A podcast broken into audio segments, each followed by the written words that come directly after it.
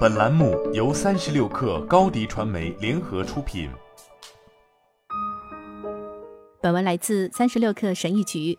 沟通在解决冲突、给予和接受反馈、招聘和解雇等工作交流中起着至关重要的作用。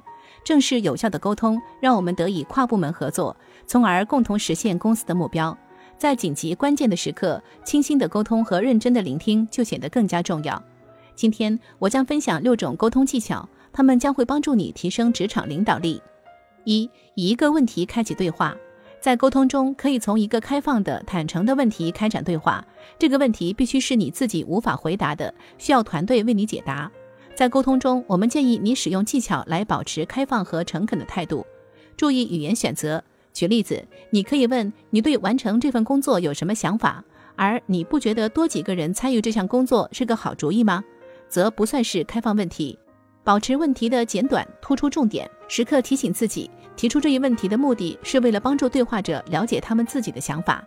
注意自己的语气和肢体语言，如果语气和肢体动作不当，那么就算问题本身措辞恰当，对话者也会退缩，不会给出诚恳的回答。二、积极聆听，工作的基本单位是对话，从这个意义上而言，倾听是交流中重要的一环。我们发现，倾听技巧往往能促成客户与团队的紧密合作。倾听也为更加深入的询问对话提供了素材。善于倾听是成为一名优秀领导者的核心。有人说，沟通需要积极聆听。如果认真听的话，我们可以听出对话者的言外之意，而这一点正是管理者需要的能力。三，用信任搭建团队文化。信任有助于建立心理安全的健康的组织文化。在组织中建立信任关系，意味着可以敞开心扉交流，提醒我们看到盲点区的问题。拥有这种融洽关系的公司知道，这种文化对于人际沟通、生产力和任务完成的效率来说有多么重要。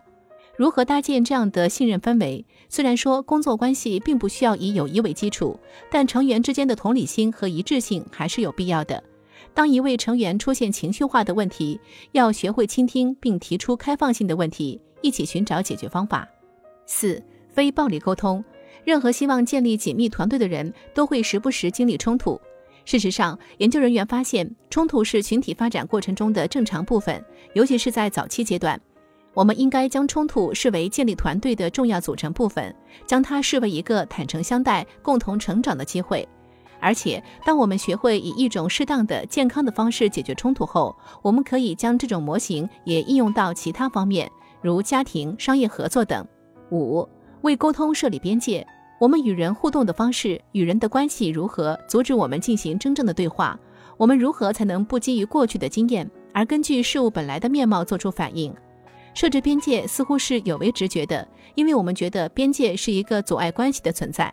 然而，在优质的关系中，边界不仅完好无损，而且可以反过来帮助维系关系。在一段关系中，想要对自己负责，就要明确界限。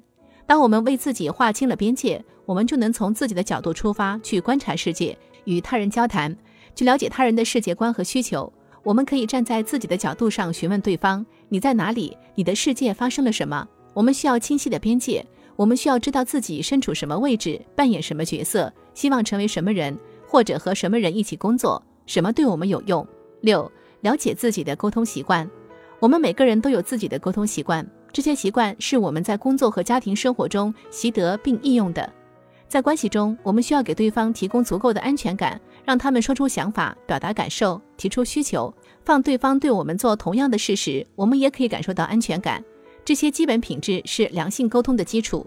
领导力的提升离不开沟通技巧的转变。沟通已然成为优秀公司的一种文化。这是一种在给予反馈、招聘解雇。不得不进行的各类艰难对话时扮演重要作用的文化，而你的领导力和沟通能力将会推动这样积极健康的文化。好了，本期节目就是这样，下期节目我们不见不散。新媒体代运营就找高迪传媒，微信搜索高迪传媒，有效运营公众号、抖音、小红书，赋能品牌新增长。